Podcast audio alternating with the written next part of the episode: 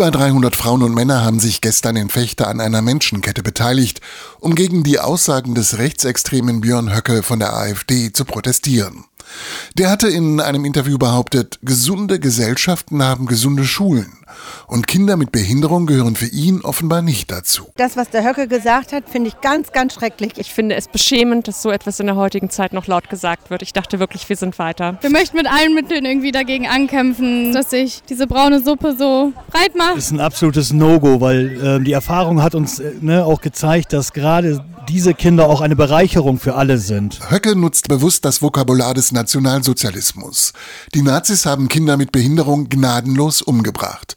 Genau deshalb ist die Organisatorin der Demo, Nicole Nordlohne von der Caritas Behindertenhilfe in Fechter, zutiefst von der Aussage des Rechtsaußenpolitikers schockiert. Weil ich auch genau weiß, dass meine Tochter mit ihren schwersten Behinderungen eine der ersten gewesen wäre, die von den Nationalsozialisten umgebracht worden wäre. Von daher möchte ich auf gar keinen Fall, dass ich das irgendwie irgendwie in einer Art und Weise wiederholen könnte. Die Menschenkette hat gestern ein Zeichen gegen Höckes verletzendes und gefährliches Gedankengut gesetzt, sagt Nicole Nordlohne.